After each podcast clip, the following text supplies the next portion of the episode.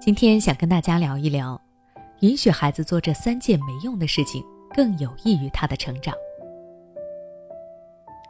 发现没有？作为家长，我们最受不了的就是看到孩子在做没用的事情。看到孩子窝在沙发上玩手机，我们就闹心；看到孩子磨蹭着不好好写作业，我们就暴躁；发现孩子偷偷的看闲书，我们就觉得孩子不干正事儿。如果孩子喜欢打篮球而不喜欢学习，我们就会认为孩子不学上进。毫不夸张地说，很多家长恨不得孩子一天二十四个小时都在学习，每分每秒都在做有用的事。但其实，在孩子的世界里，没有什么事情是没有用的。父母不该以自身的功利性思维替孩子做决定，而要允许孩子去做一些自己喜欢的没用的事，特别是以下三件事。虽然暂时看似无用，却对孩子成长起着推波助澜的积极作用。家长们务必要明白。第一件无用的事，玩儿。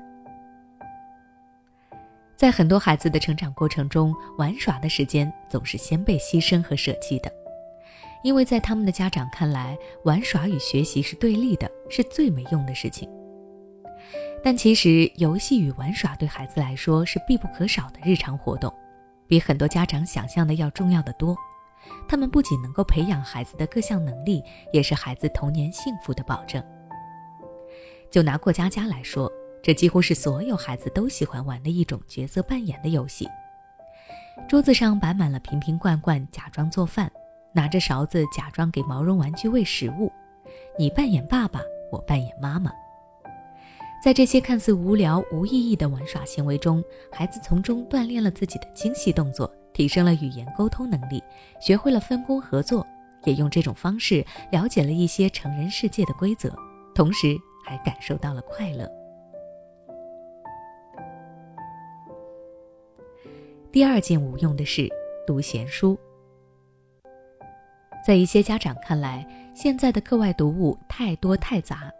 那些与学习没有直接关系的书都是闲书，孩子读多了不好，会影响学习成绩，所以他们明令禁止孩子读闲书，只允许孩子读老师指定的书，或者是和考试有关的书。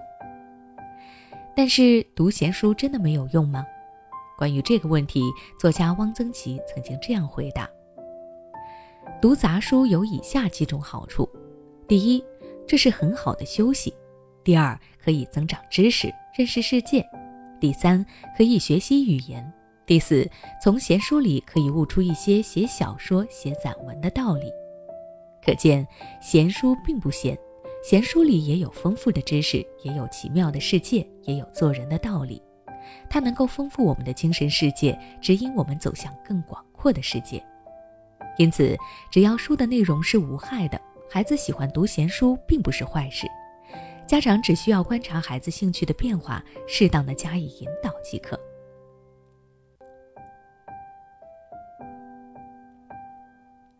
第三件无用的事，没用的爱好。童年时，不少孩子会对一些事情痴迷，或者有一些特殊的爱好，比如收集奥特曼卡片、收集玻璃球、捡石头、研究虫子等等。他们的愉悦感、幸福感往往来自于这些没用的爱好。遗憾的是，这份心情并不被家长理解。家长们往往认为这些爱好是没有用的、没有意义的，因为他们有可能会影响孩子的学习成绩。但其实从来没有无用的爱好，即使孩子暂时不能从中收获功利性的东西，但在坚持自己爱好的过程中，他也会收获很多。可能他得到了尊重。可能他得到了热爱，也可能他明白了什么是全力以赴，什么是坚持，并且贯彻自己的想法等等。这些收获比那些功利性的东西更能让孩子有成就感和愉悦感，也更让孩子乐观，更加的热爱生活。所以，家长们不要去阻碍孩子发展没用的爱好，而是要鼓励孩子热爱，做他身后坚定的支持者。好了，今天的分享就到这里。如果你想了解更多关于孩子成长的育儿知识，欢迎关注我的微信公众号“学之道讲堂”，回复关键词“成长”就能查看相关内容了。你是否在为孩子的英语学习而烦恼呢？也许你已经发现，孩子背单词总是记不住，学了不少却一直开不了口。也许你正打算给孩子做英语启蒙，但却收效甚微。其实，英语学习跟中文学习是一样的，需要早早做准备，否则等你想给孩子补的时候，已经晚了。那么具体该怎么做呢？